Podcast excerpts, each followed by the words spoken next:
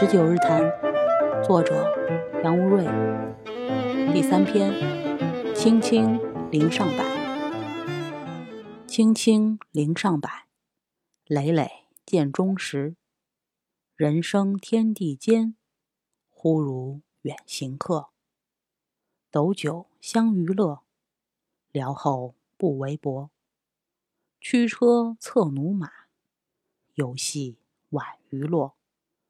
洛中何郁郁，冠带自相锁。长渠罗夹巷，王侯多地宅。两宫遥相望，双阙百余尺。极宴于心意，戚戚何所迫？希罗多德说。埃及富人的宴席上，进餐完毕之后，便有一个人带上一个模型来。这是一具涂的与刻的和原物十分相似的棺木和尸首。他把这个东西给赴宴的每一个人看，说：“饮酒作乐吧，不然就请看一看这个。你死了的时候就是这个样子啊。”这就是他们在大张宴饮时的风俗。希罗多德还说过托劳索伊人的故事，他们是色雷斯人的一支。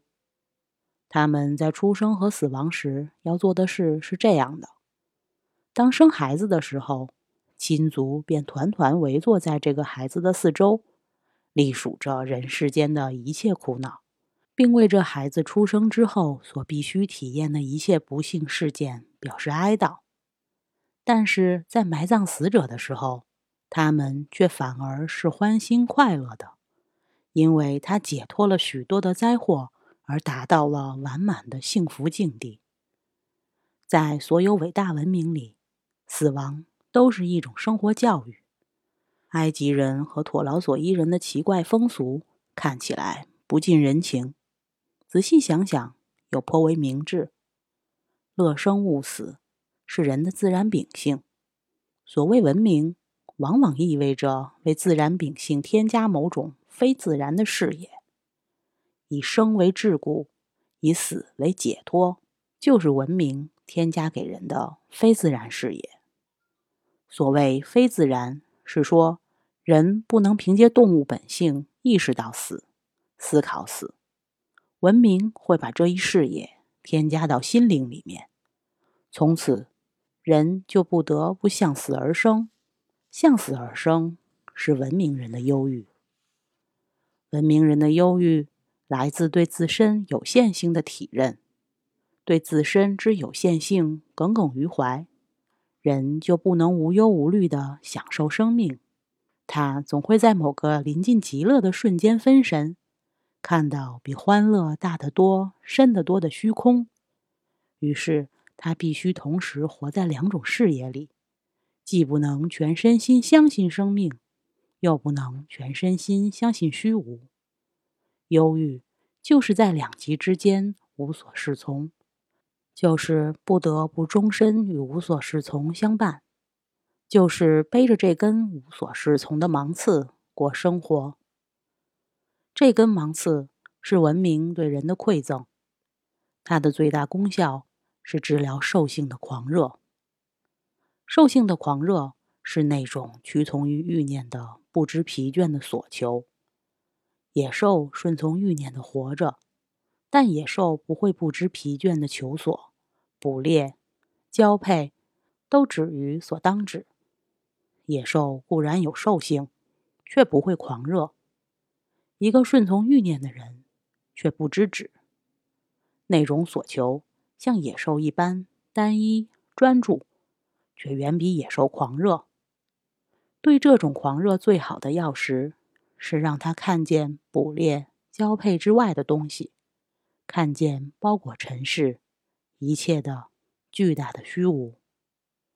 传道书开篇：虚空的虚空，虚空的虚空，凡事都是虚空。人一切的劳碌，就是他在日光之下的劳碌。有什么益处呢？一代过去，一代又来，地却永远长存。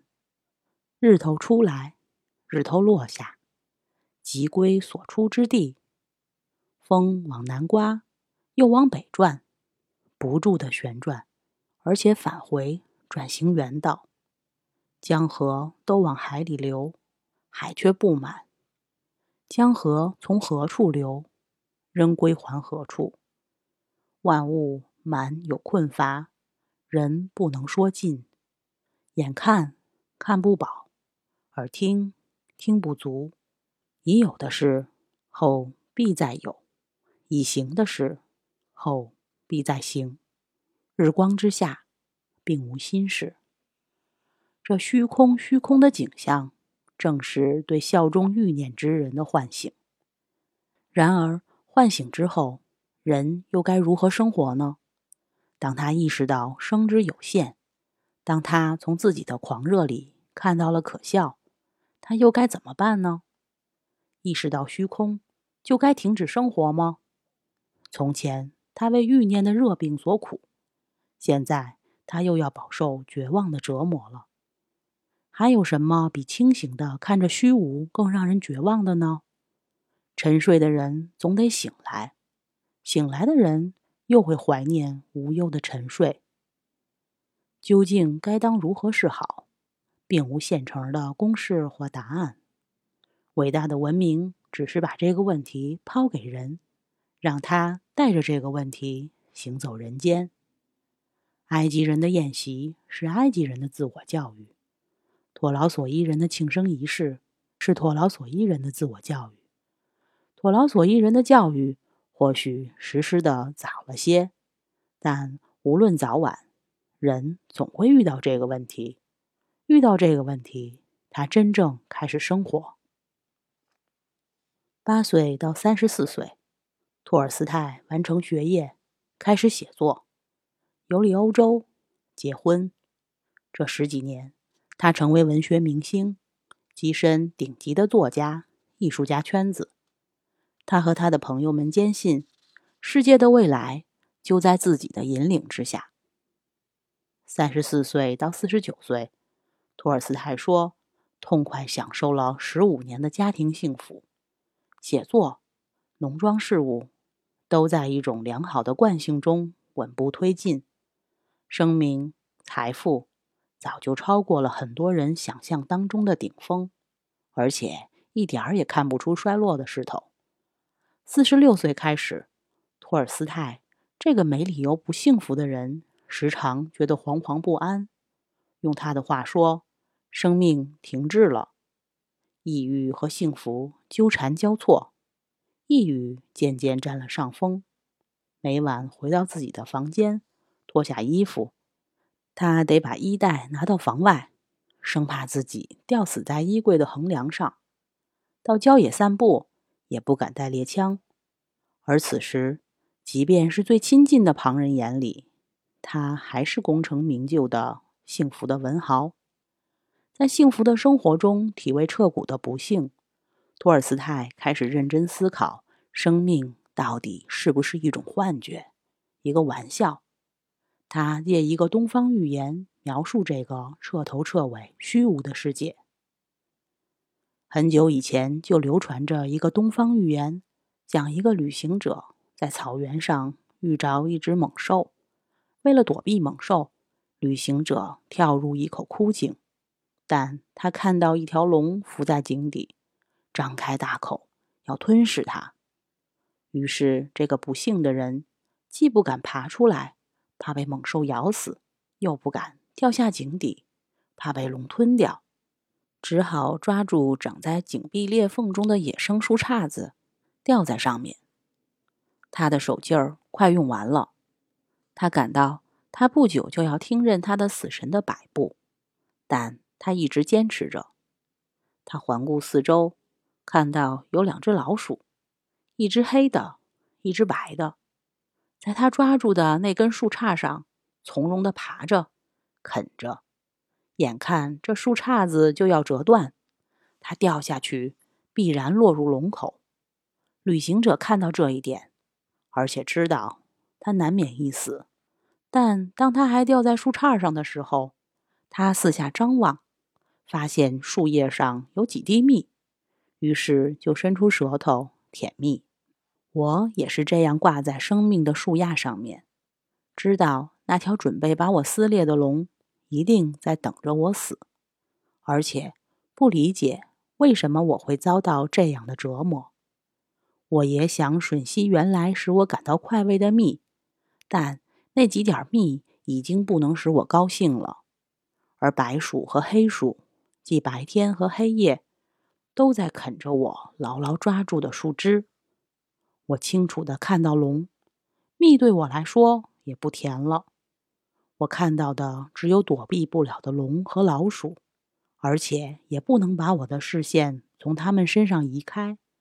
这不是预言，而是真实的、无可辩驳的、每个人都能理解的真理。年近五十的时候。功成名就的托尔斯泰遇到了他的问题，从此这个问题一直折磨他，也一直是他的生活动力。从那时起，他又活了三十二年，又写了很多书，仍然没有解决那个问题。在上有猛兽、下有毒龙的枯井里，在那根快要折断的树杈上，那几滴蜜究竟是真实的还是虚幻的？恐怕没人能说清。托尔斯泰的最后三十年是这样的：紧盯着猛兽、毒龙、老鼠，心怀感激，舔那几滴蜜。死亡是生活教育，生活也是生活教育。没有死亡的视野，生活浅薄而狂热；盯着死亡而不生活，那样的思考造作而虚伪。轻轻零上百写了一个人，他看见死亡，然后开始生活。轻轻零上百，累累见终时。人生天地间，忽如远行客。这是汉语世界的死亡教育。汉语典籍里有足够的词句、意象，帮人们意识到生命的有限。以及笼罩所有有限之物的大虚无，意识到有限的生命和无边的虚无，人就永远背上了那根芒刺。从此，他只能在意义与虚幻之间徘徊挣扎。意识到虚幻不一定导致放弃生活，相反，人可能紧紧抓住这有限的生命，想要试着从这有限之物里。抓住什么确定的东西？于是，诗人带着那根芒刺走进生活。他认真喝酒。汉语诗史上，喝酒不是虚无主义，喝酒是向生活致敬。人生无根蒂，飘如陌上尘，分散逐风转，此已非常身。落地为兄弟。何必骨肉亲？得欢当作乐，斗酒俱比邻。盛年不重来，一日难再晨。及时当勉励，岁月不待人。当陶渊明说出“及时当勉励”这句令人奋发的励志格言时，他想的不是工业、财富，而是酒。当他提到喝酒的时候，不是借酒放弃生活，而是用酒标记一种真正的生活。陶翁之意不在酒，在于不曾为流俗意见糟蹋的本真的生活、本真的时间。他要用酒向这样的时间致敬，也要捍卫这样的时间。他同情那些二手时间里挣扎沉浮、过着假生活的人。轻轻临上柏的主角未必像陶翁那样想那么深，但他的确说聊后不为薄。他知道人生之虚幻，所以打算对人生宽厚些。宽厚的意思是用一杯酒向生活致敬，而不是故作深刻的诅咒生活，那是对生活的刻薄。除了喝酒。他还有走进人群，到最热闹的地方见识生活。于是驱车策驽马，游戏晚娱乐。前面说忽如远行客，这里说驱车策驽马，两句话合成一个精彩的人生相遇。人生是促迫的，但人生又急不来，急也没用。就算深感日暮穷途，人也只能迁就驽马老车，在所剩不多的时间里，走那点儿不多的路。对于心向远方的人，坐在驽马破车上，大概是一种煎熬。但人生就得和这煎熬相伴。尽管很慢，他还是到了想去的地方——晚娱落大都市。算是最宏大的生活舞台了。这个舞台上，他能见识各种人，体尝各种生活。他的身上不是有根芒刺吗？或许，等他见了够多世面，有了够多体验，就能拔掉那根芒刺。毕竟，这么大的世界，这么多的人，这么千奇百怪的生活样式，总会有人经历过同样的困惑，总会有人。早早解决那些困惑，大都市的生活图景在他面前展开了。官带自相锁，那是华丽狭隘的富人圈子。自相锁的意思是，那些人的热闹生活跟这个看客无关。长渠罗夹巷，王侯多地宅，两宫遥相望，双阙百余尺，仍是与他无关的。别人的生活，那些生活，他看见，他想象，那样的极致富贵里，一定有极致的快乐，一定有高明的法子排解人生之苦。极艳于心意，其其何所迫？是他的想象、推理，也是他的怀疑。那些在豪宅宫阙里活着的人，一定是每天喝着最美的酒。做着最快乐的事儿吧，时时刻刻的快乐一定会把忧气挡在外面吧。忙着快乐的人一定忘了忧气吧？忙着快乐的人真的就忘了忧气吗？诗在这个犹豫中结束了。这个犹豫是他得到的全部生活教育。诗的开始，这个人意识到那根生命的芒刺。为了学会与那根芒刺相处，他试着后代生活，见识生活。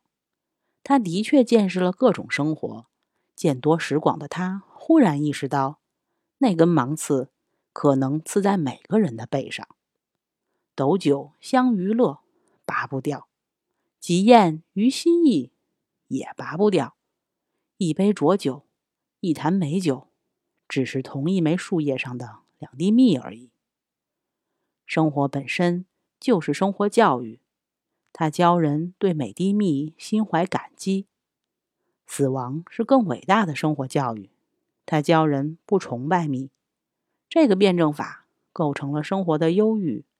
忧郁的克尔凯郭尔说：“就我而言，从我幼小的时候起，我的肉里便扎着一根芒刺。若非如此，我早已沉沦世俗。”而不可自拔了。本篇结束，谢谢收听。